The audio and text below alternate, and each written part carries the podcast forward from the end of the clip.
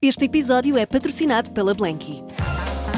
A pensar nas noites quentes que aí vêm, a Blanky acaba de lançar um novo produto: os lençóis Ice 2.0 feitos de bambu.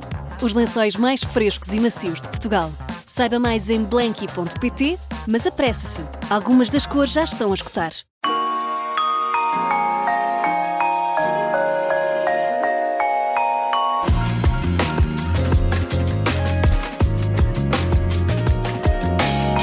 Mais de 30 anos de profissão, ator, encenador, inquieto e interventivo. Quer sempre fazer mais, fazer melhor, fazer diferente. Acredita que o seu trabalho, opiniões e solidariedade para com o outro podem mesmo fazer a diferença. Hoje vamos estar à conversa com o João Reis, em 40 minutos aqui na Rádio Observador. João, bem-vindo. Muito obrigado. Vamos começar aqui por esta ligação a Guimarães, porque o João nasceu em Lisboa, mas tem toda uma ligação a Guimarães, Uhum. à cidade À e cidade. ao clube também. Um clube, sim. Ah, e por É um clube e peras. e é? peras, pronto. E eu noto todo- sempre esse entusiasmo cada vez que leio qualquer coisa sobre o João ou vejo. Para quem não sabe fique, uma ligação a Guimarães, mas vem de onde? Vem da minha família paterna, eh, do meu pai, dos meus avós. Eh, Eu, neste momento, não tenho família em Guimarães, tenho família em Braga, que é a cidade rival. Eh, Aliás, a maior parte da minha família, eh, neste momento, vive em Braga. Isso é quase uma heresia. Exato. Mas vivo em Braga, tenho os meus tenho os meus tios e os meus primos que por questões profissionais alguns deles estiveram no eh, estudaram na Universidade do Minho, eh, portanto vivem em Braga por questões profissionais e depois tenho tenho também familiares a viver eh, ali perto da Pova de Lanhoso, que é Porto Dave, Senhora do Porto, portanto, mas basicamente a minha ligação a Guimarães vem da parte do meu pai, porque os meus avós eram de lá, o meu pai também era de lá, os meus tios, irmãos do, do meu pai, já todos falecidos, menos a minha tia Fátima. Eh, e eu desde pequenino, eh, depois a relação com o clube, quer dizer, sendo de Guimarães ou tendo uma relação a Guimarães, é inevitável termos uma relação com aquele grande clube, porque é uma paixão. eh, Mas é sócio. Sou sócio e o meu filho mais novo também. Ah, o meu filho mais novo foi, foi resgatado a tempo porque o mais velho já, já, não, já não pertence, já, não, já tem outro clube ah, aqui de Lisboa. Não é o Braga, Eh, pelo menos. Não, não, não é o Braga. Ah, e, e este consegui resgatá-lo e vibra até mais do que eu. É? Mas vão ver jogos lá? Ou Sim, com- sim, eh, Este, esta segunda-feira. Este- esta última, esta última segunda-feira eu fiz 800 km de propósito porque eh, levantei-me às 5 da manhã porque tinha uma consulta às 8 e meia aqui em Lisboa. Fui buscar lá a escola e seguimos diretos para Guimarães para ver o, o, Vi- o Vitória Sporting. Nem se pode dizer Guimarães, é Vitória. Vitória Pois. Sport Clube. Vitória Sport, Vitória Sport Clube, essa, essa aí é uma- é uma derivação. eh, há muitas polémicas sobre isso. Há pessoas que defendem que deve ser Vitória Sport Clube, há pessoas que defendem que deve ser Vitória de Guimarães. Ahm, eu acho que eh, as duas coisas são possíveis porque Vitória Guimarães é o que identifica a cidade, ou associa o clube à cidade, portanto não, não vem mal nenhum ao mundo Sim. por causa disso, mas há uns mais radicais que acham isso Mas é tranquilo a ver os jogos ou. Sou relativamente. Ou diriges mensagens aos árbitros? tranquilo, né? mais- bastante mais tranquilo do que era o meu pai, por exemplo. Mas eu com o meu pai ia ver jogos eh, a Alvalade, ao Restelo, a Setúbal, eh, à Luz, eh, à CUF. Ainda cheguei, ainda havia a CUF. eh, ahm, e o meu pai eh, fazia sempre questão de se misturar no meio do- dos adeptos eh, eh, adversários com o cascol do Vitória. Gritava. Nunca e- correu mal? não, por acaso nunca correu mal. Nesse tempo havia bastante Pois. mais tolerância. Hoje em dia é impraticável uma pessoa com um cascol de um clube adversário ir sentar-se no meio da- dos adeptos adversários, não é? E puxar pelo clube ou, ou festejar um gol seria atrocidade. E eu às vezes tenho essa tentação, porque acho que é um direito que nos assiste, não é? Ah, mas o futebol hoje radicalizou-se de tal maneira, não é? Até a nível do discurso e do comentário desportivo, uh, radicalizou-se de tal maneira que eu, inclusivamente, evito fazer muitos comentários que possam eventualmente ferir suscetibilidades. Mas mas a, a, minha paixão pelo clube é muito intensa e muito grande e, portanto, era muito pequenino, tinha pai 6, 7 anos quando comecei a ver os primeiros jogos e lembro-me de ir pagar as cotas com o meu pai, onde era a sede do Vitória, na rua Dom João II ou Dom João I, acho que é Dom João I. E escrevia, às vezes via os jogos e escrevia umas crónicas e eles, uh, houve duas ou três vezes que chegaram a publicar as crónicas por, por simpatia, porque achavam, este puto que é de Lisboa, vem aqui a Guimarães e vai ver os jogos todos com o pai, ainda se dá o trabalho de escrever umas crónicas e, portanto, isso uh, ficou-me ficou sempre na alma e no sangue. Um, e, portanto, também, de alguma forma, é ajuda a perpetuar a minha relação com a cidade, que é uma cidade que eu gosto muito. Eu gosto muito do Minho.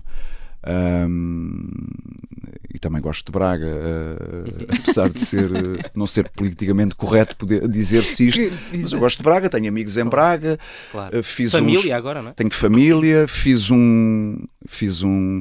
É diferente porque eu sendo de Lisboa, a minha relação com, a, com Braga, com a cidade, é muito diferente das pessoas que vivem em Guimarães, não, é? não tenho essa animosidade em relação a Braga, em relação ao clube sim, obviamente, uh, os, os, jogos entre o Vitória e o Braga são altamente fervorosos.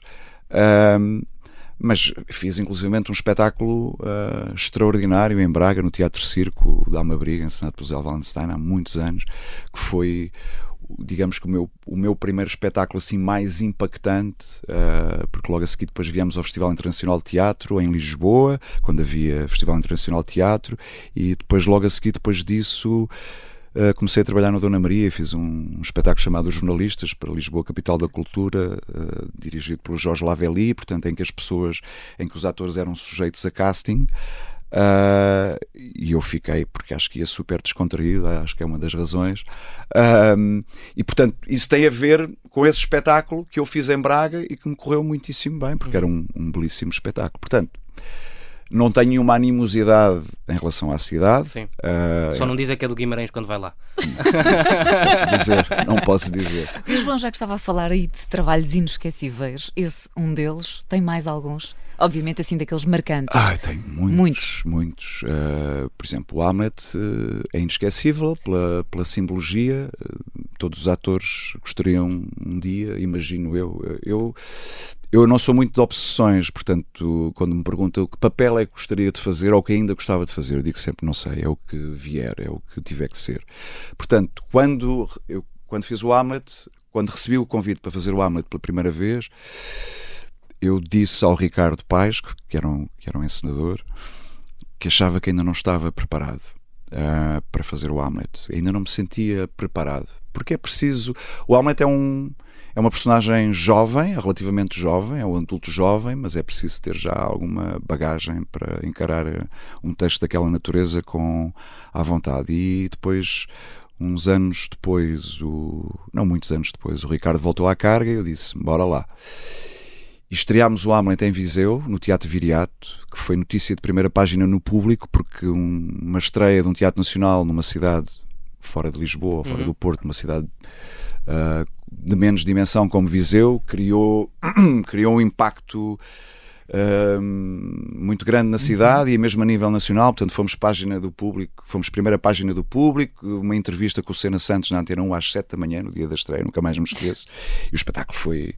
Foi, foi, foi, foi muito. Ui. Uh, Uh, há mais de 20 anos, seguramente. Uh, pronto, porque é que esse espetáculo foi marcante para mim? Uh, foi marcante para mim por ser o Hamlet, obviamente, e porque depois da, da saída de Viseu, quando houve a reposição no Porto, no São João, no Teatro Nacional São João, meu pai faleceu 15 dias antes da reposição. Um, e, apesar de ser uma coisa um, que eu já estaria mais ou menos à espera, para mim foi, uh, foi, foi, foi, foi muito duro. Uh, nós estávamos a, a, pouco mais. Eu acho que nem chegava a duas semanas eh, à beira da, da reposição, portanto, no, no, fundo, de uma segunda estreia. Enfim, para quem conhece a história do Hamlet, o, Hamlet passa, uh, o príncipe passa o tempo todo a falar do pai, do fantasma do pai, etc. É? Que ainda por cima, na altura, era uh, personificado pelo António Durães, que é um ator uh, que, eu, que eu adoro, uh, e, e, pronto. E, e chegou a ponderar-se cancelar a estreia e nunca mais se eh, fazer ou adiar-se um mês, ou eu disse nem pensar, vamos, temos que voltar à carga, ou seja, tive ali três ou quatro dias de pausa e voltei à carga e foi a minha sorte, porque senão provavelmente nunca mais conseguiria fazer uh, o espetáculo. Os primeiros dias uh, foram duros, porque cada vez que evocava o meu pai ou, ou, ou, falava do meu pai, comovia-me imenso, não é? Uh, entrava num pranto uh, enfim, difícil, uh, mas depois consegui, consegui, palco, consegui separar, consegui separar as águas, porque uh, aquela história que, que, se fala muito, ou que os atores falam muito da, da memória afetiva, não é? Que é que é um método, não é? Que é ir buscar a memória afetiva para introduzir, para convocar emoções e sentimentos eu normalmente não preciso de o fazer porque uh, acredito muito na contracena, acredito muito nas palavras da outra pessoa e, portanto, sei que elas são suficientemente operativas para me fazerem chegar ao sítio certo. E eu tinha a felicidade nesse espetáculo de o meu pai ser a, a pessoa que personificava o meu pai ser o António Durães, que é um ator uh, que vive em Braga, curiosamente, apesar de ser da Figueira da Foz uh, e com o qual já tinha feito outros espetáculos no, no São João, no Porto, e portanto uh, ouvi-lo só por si já era motivo mais do que suficiente para eu me entregar à cena. Portanto, consegui felizmente separar as águas. Portanto, desse ponto de vista, foi um espetáculo muito marcante. Pelas, e olhando uh, para isso à distância, funcionou também como, como uma forma mais fácil de fazer o luto? Uh... Uh... Ajudou nesse processo também? Uh, aquilo que no início pareceria ser uma, uma grande dificuldade, ajudou nesse processo também? Talvez tenha ajudado, porque na verdade, perdão, quando quando estamos a fazer teatro, quando estamos em cena, vivemos a vida daquelas personagens. É isso que é maravilhoso no teatro. Eu posso estar, perdão, posso estar com uma grande neura, posso ter tido um dia péssimo, posso estar eh, mal com com a família, com um amigo, com posso, enfim, e, e chega a cena e aquilo apaga. Uh, portanto, e às vezes até me sinto melhor em cena do que fora de cena, precisamente porque estar em cena e ser ator e, e reencarnar ou interpretar uma determinada personagem tira-nos, levanta-nos do chão, num certo sentido, não é? E sim, talvez tenha sido talvez tenha sido catártico, sim, talvez tenha sido de alguma forma, e eu acho que eh, ter, ter voltado ao Hamlet depois da morte do meu pai ajudou-me a fazer o luto, sem dúvida nenhuma, porque caso contrário, se eu tivesse parado naquela altura, porque o, o que eu sinto é que nestas coisas o, uh, aquilo quando bate, bate forte, mas é não foi na altura do funeral, não foi na altura do velório, quer dizer, é sempre muito é sempre muito duro, mas é sempre algum tempo depois, não é? E como eu estava em cena, não tinha, não dava grandes chances, era focar-me e fazer. E sim, nesse, nesse sentido foi, foi, foi bom ter uh, uh, revisitado uh, o Hamlet outra vez. João, como é que é ser ator em Portugal? Ui, é muito difícil. muito difícil, muito.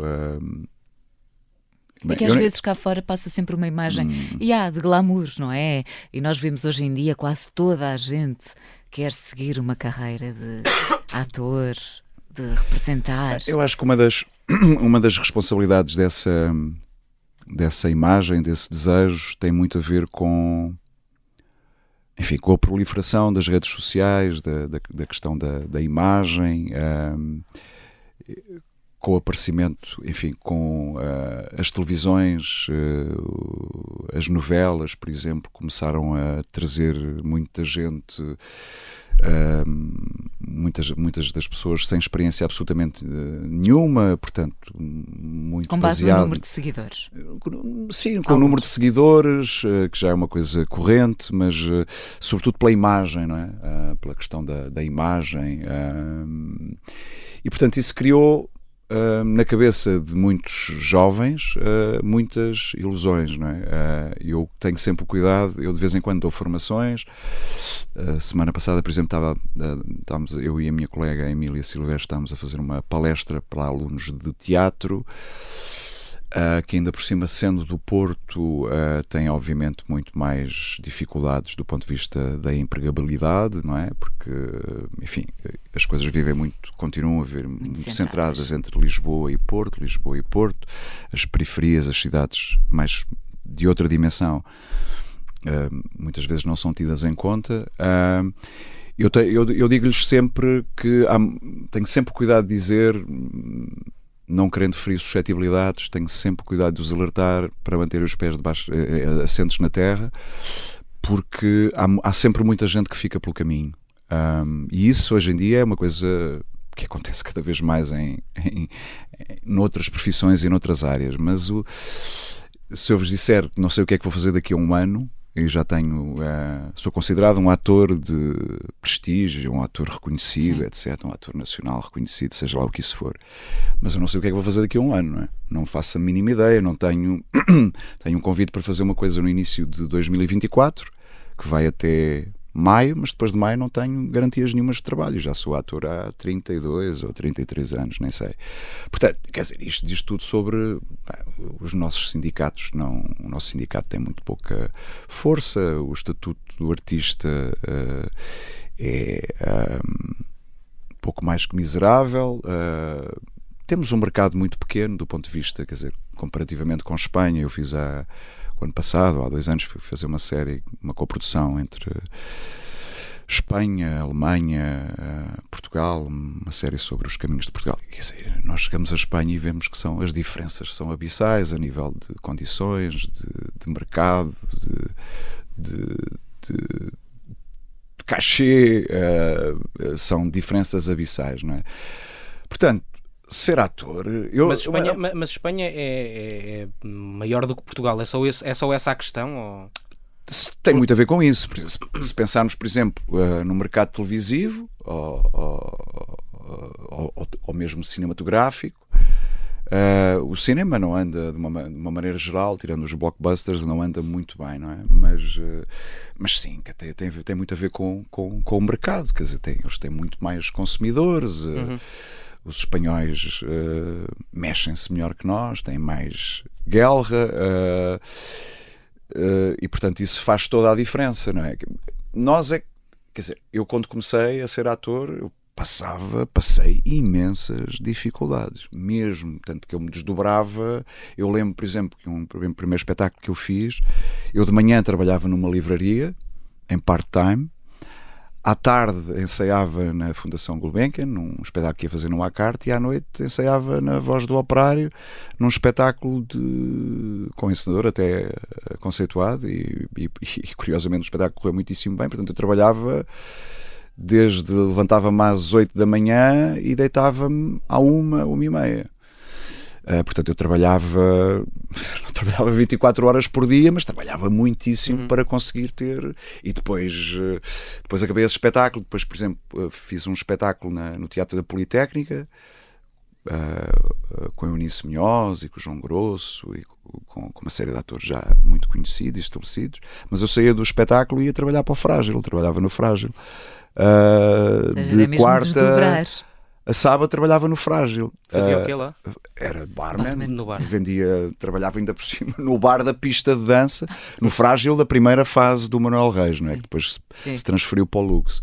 Portanto, eu, eu, uh, eu trabalhei bastante. E hoje em dia esta geração não não está para aí virada, não tem noção. Uh, muitas delas não. Uma, muito... assim, acho que há muitas pessoas que não têm noção, não é? Querem as coisas de bandeja, bandeja, e por isso é que eu estou sempre a dizer aos meus filhos mais velhos que, enfim, são. A minha filha já é universitária, já acabou, já tem um mestrado, o, o meu filho Francisco está a acabar agora jornalismo que digo-lhes sempre que as coisas não mudaram assim tanto. Uh, curiosamente, ou seja, as dificuldades continuam a ser as mesmas. Se pensarmos assim, do ponto de vista do trabalho dos atores, há mais oferta. Há, efetivamente, há mais oferta, mas também há muito mais procura. Há muitas escolas a formar. No uhum. Porto são pai quatro, uh, em Lisboa são três. Quer dizer, estou a falar só das duas grandes cidades, não é? Há muita gente a sair todos os anos das escolas profissionais de, de, de teatro e, portanto, não há mercado para esta gente toda. E, portanto, é óbvio que muitas destas pessoas que vão sair vão ter que se desdobrar em muitas uh, tarefas e muitas profissões e, e, sobreviverão os mais resistentes ou os mais resilientes, resilientes. como se diz agora, Exato. uma palavra já estafada até ao tutano, que eu evito sempre dizê-la precisamente porque já não a suporto, mas. Uh, mas sim, tem que só os mais eh, resistentes e os mais determinados e os mais trabalhadores, porque é preciso trabalhar muito. E há algum fator sorte? De estar no sítio certo, à hora certa, conhecer a pessoa certa? Aí já não é bem sorte. Ah, também há muito. Há, há muito uh, eu, eu, eu, terei tido sorte, eu acho que sim, terei tido sorte em alguns momentos da minha vida e do meu percurso, e, mas também tive muitos momentos de azar, de desencontros com coisas que queria fazer e que acabei por não fazer porque ou porque ou porque não aceitava as condições ou porque achava que o ambiente não era não era o certo, não era extraordinário. Portanto, hoje em dia já me posso dar ao luxo, e mesmo assim é um luxo relativo, de ser mais seletivo. Mas, obviamente, faço muita coisa se pudesse não fazer, não faria, não é? Mas é uma, é uma vida dura, se pensarmos. Enfim, basta ver o meu exemplo, quer dizer. Uh, como há muitos outros exemplos, uh, não sou o caso único, não é? Eu, com a minha com a minha experiência e com o meu estatuto, uh, eu não sei o que é que vou fazer daqui a um ano, não é? Uh, isto em França ou em Inglaterra, por exemplo. Impensável. É impensável. Uh... João, nós vamos fazer agora aqui uma pequena pausa na nossa conversa. Já okay. voltamos hoje, João Reis, em 40 minutos, aqui na Rádio Observador.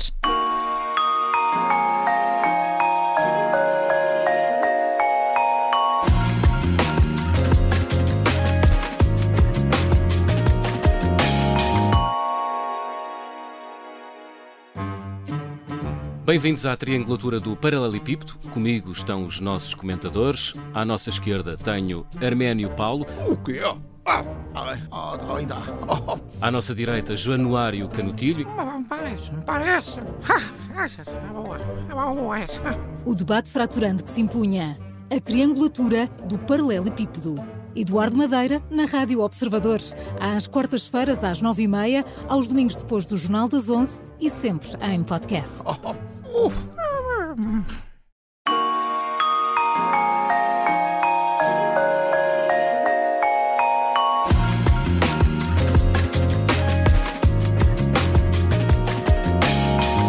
De regresso e hoje há conversa com o João Reis em 40 minutos na Rádio Observador.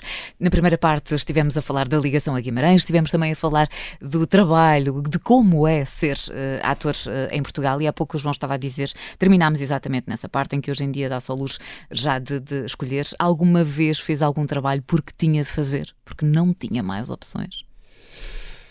Uh, sim, já, já fiz algo. Em teatro, em teatro não. Em teatro sou mesmo muito mais seletivo. Em teatro só faço mesmo aquilo que me apetece fazer. Mas em televisão já acontece? Em televisão já, mas acabo sempre. Eu tenho um. Eu sou uma pessoa muito recatada, ao contrário daquilo que às vezes parece. Uh, quer dizer, eu, os meus amigos consigo, quando estou num ambiente que me seja propício, consigo-me transfigurar. As pessoas dizem: pá, mas nunca, vinha, nunca tinha visto esse teu lado. Sou uma pessoa divertida, humorada, uh, provocadora, uh, mas assim em ambientes uh, gerais, por exemplo, numa novela com muita gente, com sou uma pessoa mais recatada porque gosto de, por um lado, gosto de preservar a minha intimidade e depois porque sinto que em ambientes onde há muita confusão facilmente perdemos o pé, ou seja, perdemos o foco, vamos gravar e e estamos, eh, e estamos com a cabeça naquilo que acabamos de falar há minutos atrás, ou, ou, ou estivemos na galhofa e, portanto, quando vamos para a cena a coisa não está certa. Sim, eh, eu já fiz, eh, já fiz.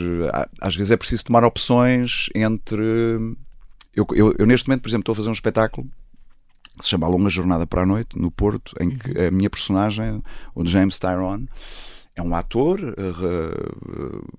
muito uh, reconhecido, uh, um galã, uh, e, e na altura, segundo ele, era considerado um dos quatro jovens atores artisticamente mais prometedores da América. É o que ele diz. E recebeu uma proposta para fazer uma peça que se chamava O Conde de Monte Cristo, onde ela era protagonista, E aquilo foi um sucesso de bilheteira absolutamente extraordinário. Portanto, aquilo. Ele ganhou imenso dinheiro a fazer aquilo e teve muitos anos a fazer aquilo. Uh, ou, seja, ou seja, ele tinha muitas qualidades e muitas capacidades, mas como vinha de uma família muito pobre, irlandês, emigrou para os Estados Unidos muito novo, perdeu o pai com 10 anos, a mãe passava imensas dificuldades, portanto, dava uma importância extrema ao dinheiro, não é? E portanto, quando de repente começa a fazer um espetáculo que lhe rende imenso dinheiro, ele continua, continua, continua, continua e andou anos e anos a fazer aquilo. Ganhava 35 a 45 mil dólares de lucro limpo por temporada, na altura já era muito dinheiro, e depois no fim, quando está a falar com o filho, tem um desabafo e diz: eu podia ter, eu podia ter feito muitas outras coisas, eu podia ter uh, aproveitado melhor o meu talento, mas fiquei só a fazer aquele papel e portanto as pessoas já não me convidavam para fazer mais nada, só me convidavam para fazer galãs uh, da mesma natureza daquele, daquele galã que eu fazia uhum. no Conde de Monte Cristo, não é? E portanto nunca, nunca fez mais nada na vida a não ser aquele espetáculo. Enfim, tem, tem algum dinheiro, comprou propriedades, comprou uma casa no campo, blá blá blá, blá blá blá, mas do ponto de vista profissional sentiu-se sentia-se altamente frustrado. E, portanto, isto tem muito a ver com as escolhas que nós, numa determinada altura da nossa vida, fazemos. Quer dizer, eu, de vez em quando, tenho que fazer televisão, obviamente. Não é só por, pelas questões financeiras, é muito pelas questões financeiras, mas lá está, eu também se perceber que o ambiente ou que a história não é suficientemente interessante, digo que não. Um, e às vezes tem que preterir, uh, tem que sacrificar um espetáculo, um texto de teatro que eu gostaria muito de fazer, para ir fazer uma novela que dura 6, 7, 8, 9 meses. Às vezes conseguimos conjugar teatro com novela, é duro, é muito duro, é difícil, às vezes tem que ser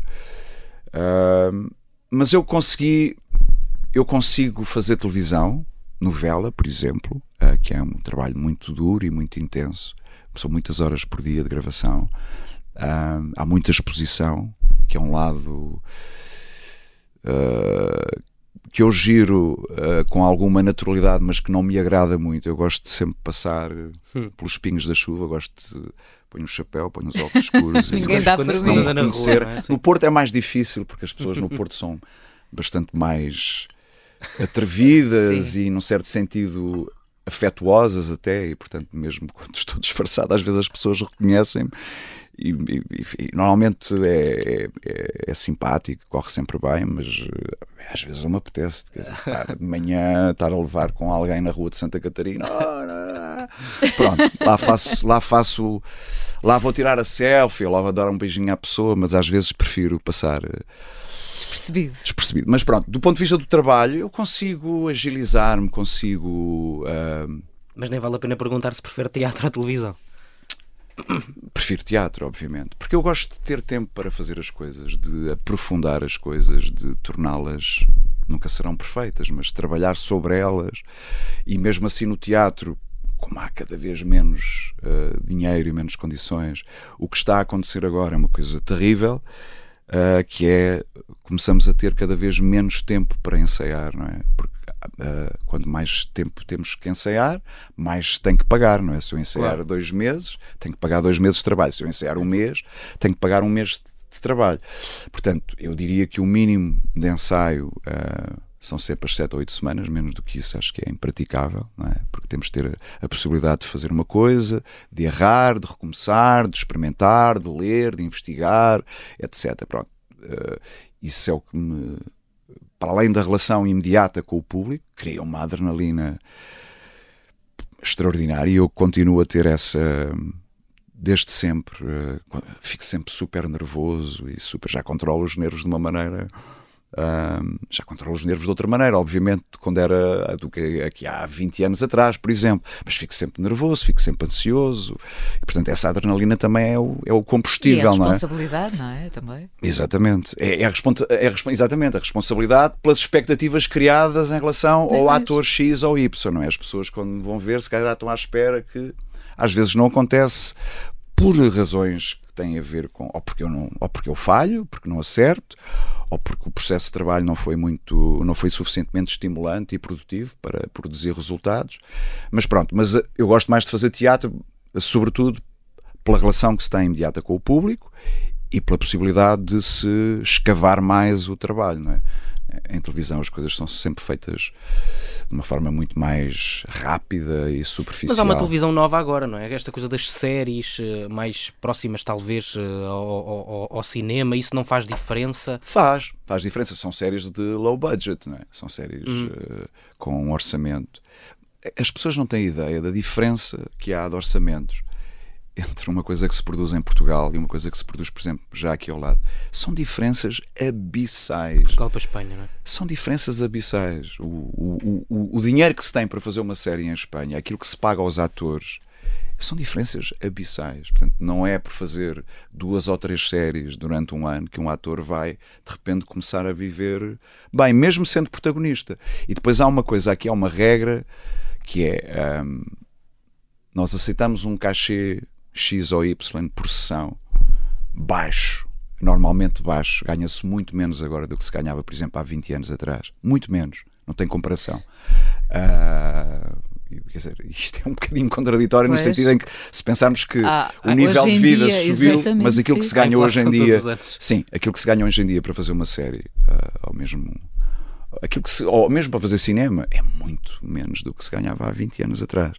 E portanto, um, eu já mandei muita coisa para trás porque, porque pá, desculpem lá, com este cachê, a não, a não ser que eu tenha uma grande empatia com o realizador e perceba uhum. que o uhum. projeto é extraordinário, não sei o que assim, mas há muito mais séries, há muito mais trabalho. Isso é bom também, sobretudo, para para as novas, para, para as novas gerações de atores que têm possibilidades. Eu, por exemplo, tenho sempre o cuidado, e já estou aqui a mostrar outras coisas, mas, por exemplo, eu quando enceno e se percebo que no elenco tenho possibilidade de meter atores jovens, eu faço sempre audições. Não é? Porque como é que as pessoas que saem da escola têm a possibilidade de, de se dar a mostrar, não é? Pois. Uh, de, de, de, é um bocadinho. Eu, eu, eu, costumo contar esta história, não gosto muito de me citar, mas costumo contar esta história. Eu, quando, das primeiras vezes que ia ao Frágil, era sempre barrada à, à entrada. uh, porque era, era puto, era, tinha pai 17 anos e 16, 17 anos, a primeira vez que comecei a sair à noite ao bairro Alto, na altura em que, se, em, em que o bairro Alto era mesmo um sítio, era a grande movida lisboeta, não era um sítio extraordinário.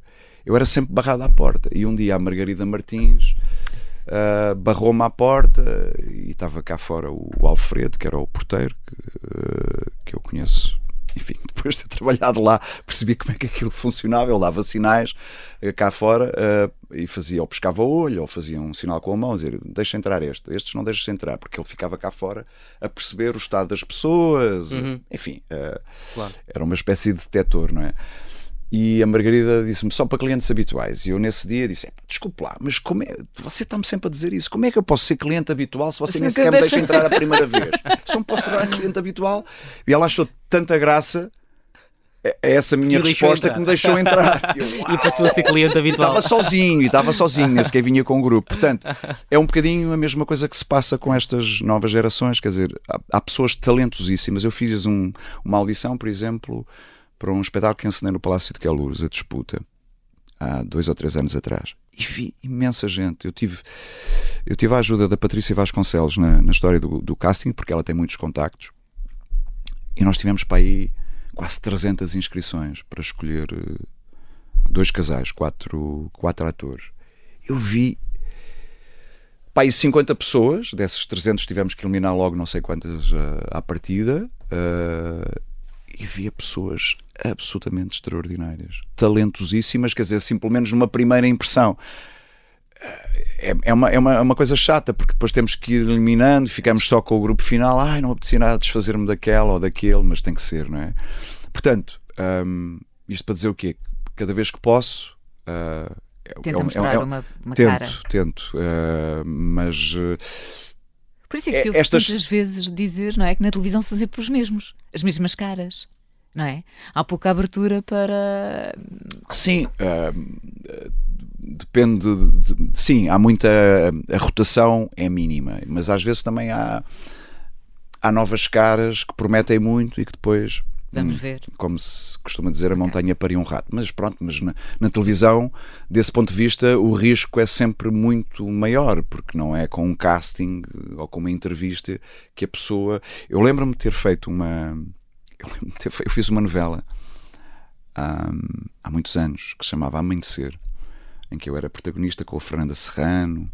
Um, e o puto que fazia de meu filho, que era um puto muito a giro, um, e com uma, uma, uma, belíssima voz, mas eu senti que ele estava ali forçado, provavelmente pelos pais. Não é? Ele até tinha jeito, mas na, verdade não queria estar ali.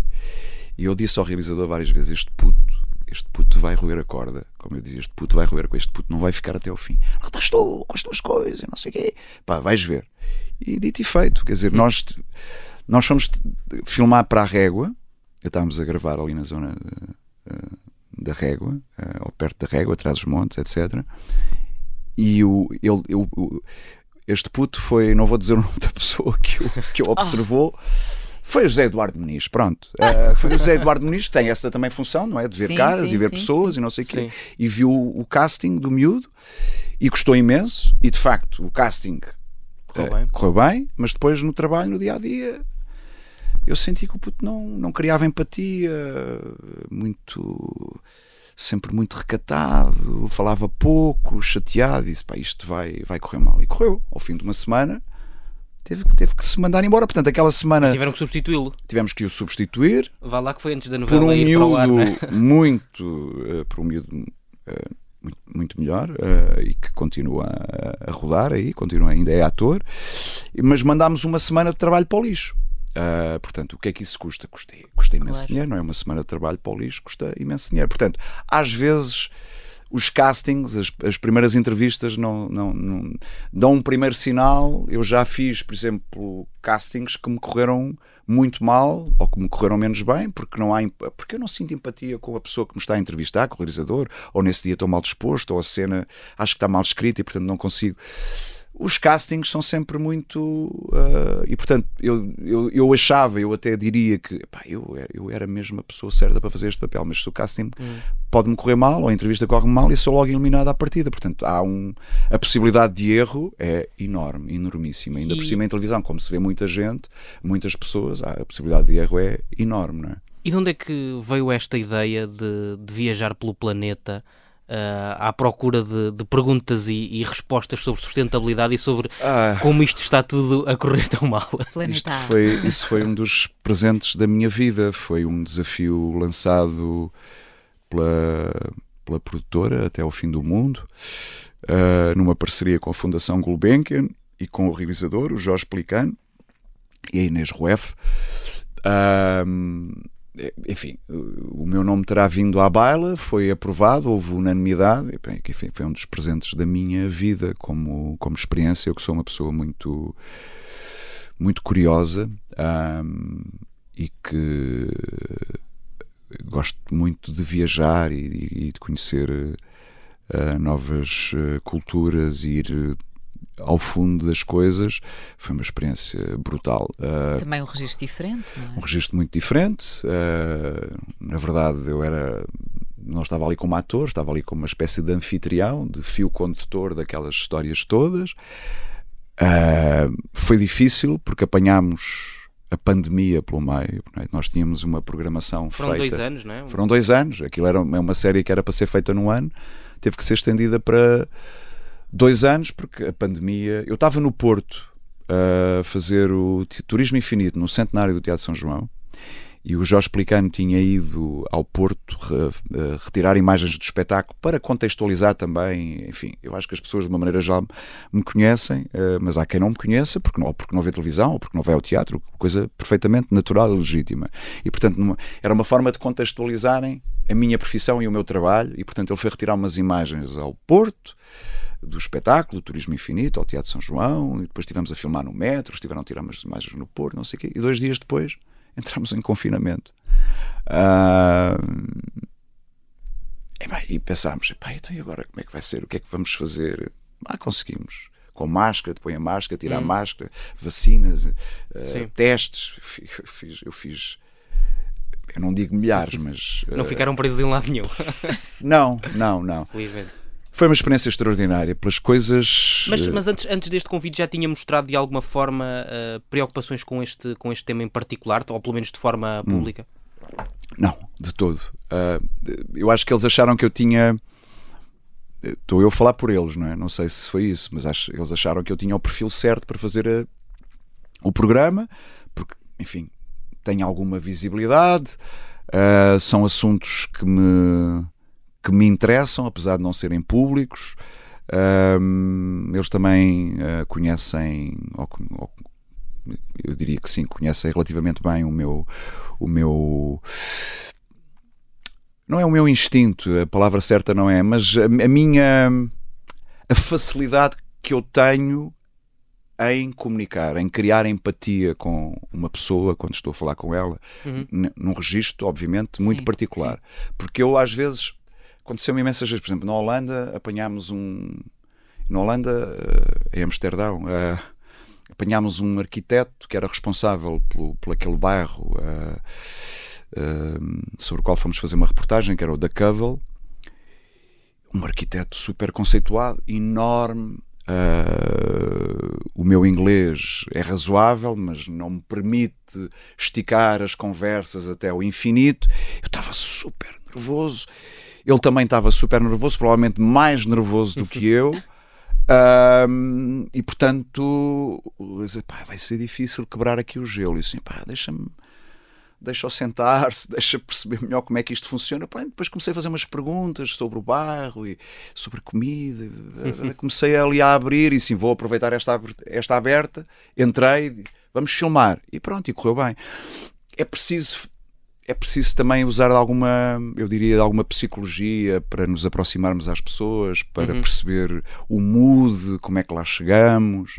Depois a barreira da língua às vezes também é, é difícil de quebrar, portanto é tato eu, e sensibilidade. É, é, é, é, é. um bocadinho como no teatro, quando estamos na contracena, perceber o que é que o outro nos está a dar para devolver da mesma maneira, aqui com pessoas, às vezes em situações muito dramáticas e complicadas, algumas mesmo uh, duras, mas uh, consegue-se dar a volta se formos de peito aberto, não é? como no teatro, é? temos que, eu digo sempre aos atores, pá, temos que estar aqui prontos para dar e receber, mesmo quando isso se torna às vezes uh, muito duro e muito cansativo. E portanto, acho que eu reunia, perdão, uma série de condições que, que lhes permitiu fazer que a escolha recaísse em mim e foi sem dúvida uma das experiências mais enriquecedoras da minha vida. E já que estamos aqui a falar de experiências, também obviamente temos de falar da passagem pela rádio. Ui,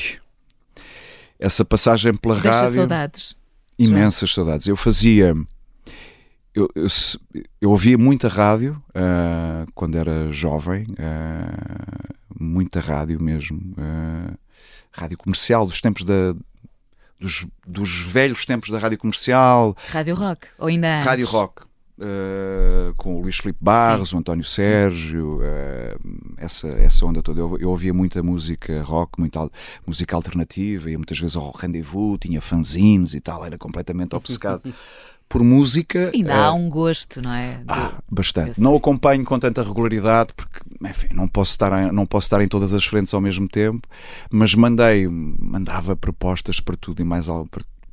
Fiz umas experiências de rádio pirata com amigos, não é? Uh, em caves, em garagens, coisas alucinantes, e mandei propostas para vários sítios, nunca ninguém me respondeu, a não ser o Henrique Garcia, na altura, que era diretor de programas da Rádio Gesto. O Henrique Garcia respondeu. Eu mandei-lhe uma cassetezinha, gravei em casa uma cassete. Tive, tive a ouvir a sua cassete, fiquei muito curioso. Venha aqui à Rádio Gesto fazer um teste. Fiz um teste, entrei lá para um estúdio, na Torre 2 das Amoreiras, no quinto andar. Uh, gravei, aquilo correu bem. Ele, eh, quando acabei de gravar, ele, ah, quando é que é começar? Daqui a uma semana? Eu disse, uau, uau, já? Já? Pronto, e foi assim. Comecei, comecei a fazer um programa que se chamava O Operador de Sonhos, baseado numa, num título de uma canção dos Talking Heads que se chama Dream Operator. Um, eh, um programa de autor, obviamente, das nove à meia-noite, uh, todos os domingos. E depois, uh, uh, depois fiz um programa sobre o blues. Uh, fiz vários programas, sobretudo programas de autores. Fiz esse programa de blues, onde aprendi imenso sobre o blues, com um dos filhos do, do Botelho Muniz, já na altura do uhum. Rádio Clube Português. Depois houve um. Havia um locutor que tinha vindo da comercial, que eles foram buscar muitas pessoas à comercial. Quando foi a passagem da Rádio Geste para o Rádio Clube Português, eles foram buscar algumas pessoas à comercial. E houve um dia um, um um locutor que adoeceu, uma coisa assim mais chata, e o Henrique desafiou-me: João, queres começar a fazer as manhãs? Sim, manhãs.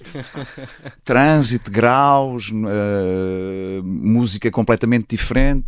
Pá, bora lá, é uma experiência. Portanto, fazia aquilo das das 7 às 10 da manhã. Acordar cedo. A acordar cedo, uh, que para mim não é muito complicado, uh, ao contrário daquilo que as pessoas pensam que os atores dormem até o Sim, meio. Eu sou. Não, não, não. Eu sou. Morning person. Sim, morning person. Uh, mesmo Mas há morning e morning, 5 da manhã ou 6 Sim, da manhã. É difícil, é difícil. Mas aquilo correu-me bem, a sério. Eu curti imenso fazer aquilo, curti imenso fazer a música. Passava fado, passava música mais ligeira, as pessoas ligavam para lá, portanto aquilo foi uma dinâmica completamente diferente, não é? Porque no outro estava um bocadinho mais fechado, mais isolado e não sei o quê. Correu tão bem que ele queria que eu continuasse. Eu disse: é pá, não, vou fazer teatro, depois vou fazer teatro, tenho que levantar às 6 da manhã para vir para aqui, não dá, não dá. Portanto, é incompatível. Na altura já, lá está, na altura já fazia teatro, não é? Eu fazia, fazia trabalhava na rádio, recebia-se muito pouquinho, muito pouquinho. Uh, e eu tinha a minha Vespa, deixava ali a Vespa nas traseiras das Amoreiras, lá eu com o meu saquinho de, de CDs, uh, aquilo ainda se usava cartuchos. Uh, uh, Correu-me bem, mas eu disse, pá, não, manhãs não. E depois ainda tive mais uns tempos no Rádio Clube Português, ainda fiz uma coisa chamada. Como é que se chamava o meu programa? Tinha um genérico, o genérico era uma coisa do do Tom Waits, uh, Terra de Ninguém, No Man's Land, terra, chamava-se uh, Terra de Ninguém, e A Noite do Camaleão. Ainda fiz um programa chamado A Noite do Camaleão, precisamente porque era para justificar o ecletismo das minhas escolhas. Eu passava aquilo que eu dizia há bocado, passava rock e a seguir passava uma, uma, uma música erudita, e depois passava jazz, depois, e, e pelo meio liam uns textos uh, alusivos às coisas que à música que passava, não é? E o programa, curiosamente, daquilo que me era dado a, a conhecer e a saber, tinha uma audiência muito fidelizada. Pronto, mas já passaram o quê? 20, mais de 20 anos. E se hoje em dia surgisse essa hipótese de voltar à rádio, seria assim um sim ou depende muito? De... Uh, depende dos horários. Fazer manhã não.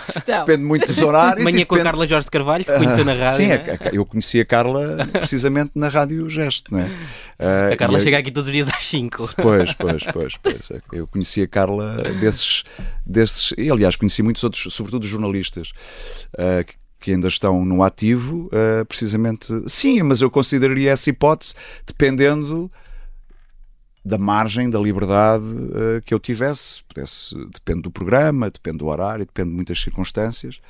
Uh, mas era capaz de aceitar o desafio, sim, claro que sim. Só mesmo para fechar, e é mesmo a última pergunta, nós já percebemos, uh, e o João também já falou desse seu lado assim mais recatado, tímido, como é que se gera numa relação com uma pessoa tão mediática como a Catarina? Um... O João também é.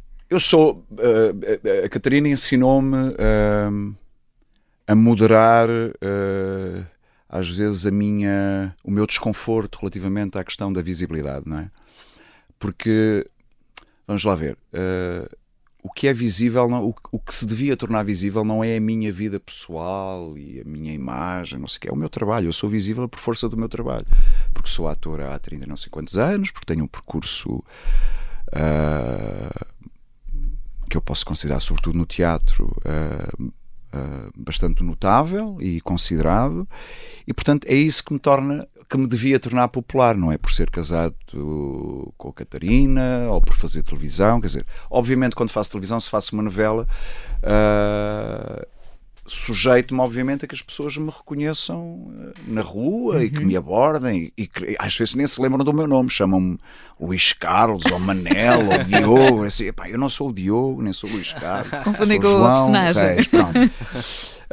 um, mas uh, acima de tudo da minha relação uh, com a Catarina aprendi um, a moderar a minha, o meu mal-estar, às vezes relativamente à questão da, da visibilidade. Até porque depois há pessoas que se aproveitam desta visibilidade para outras coisas, para atingir outras coisas. Eu acho que isso não é eticamente correto. Mas Sempre... através de, do, do João? Não, não. As pessoas, naturalmente, pela visibilidade que têm, às vezes aproveitam-se ah, disso sim, para... sim, sim, sim, sim, sim, sim. Pronto. Uh, obviamente que às vezes dá jeito. Uh, se eu chegar a um sítio, as pessoas sabem quem eu sou. Enfim, se não gostarem de mim, estou tramado, não é? Até porque depois também há a ideia, às vezes há uma ideia de que as, as pessoas... O que acontece muitas vezes quando nós nos tornamos...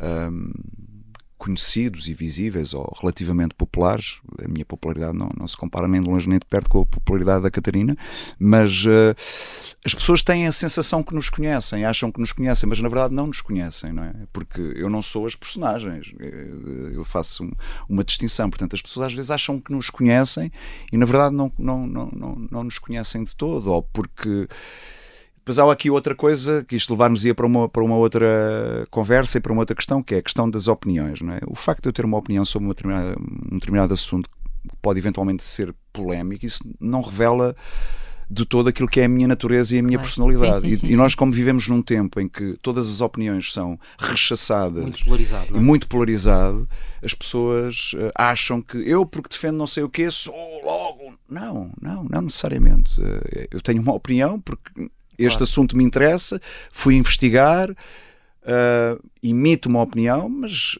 a minha opinião não revela necessariamente quem eu, não revela necessariamente quem eu sou e não revela de toda a minha personalidade, não é? Claro. E as pessoas que são, enfim, que têm que têm visibilidade por força de, de, de, das profissões que exercem, uh, os jornalistas também acontece, com os políticos ainda muito mais, as pessoas acham que nos conhecem e, uhum. e, e colam-nos a uma determinada imagem e, e, na verdade não é bem assim.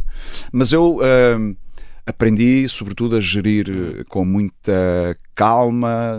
Nós somos pessoas de, de, natureza muito diferente. Eu sou bastante mais recatado e assim quero permanecer, mas aprendi a fazer essa gestão de uma forma muito é? mais assertiva e ponderada uh, por força uh, por força da minha relação com ela e, e, e, porque ela desse ponto de vista tem muito mais sabedoria do que eu, não é?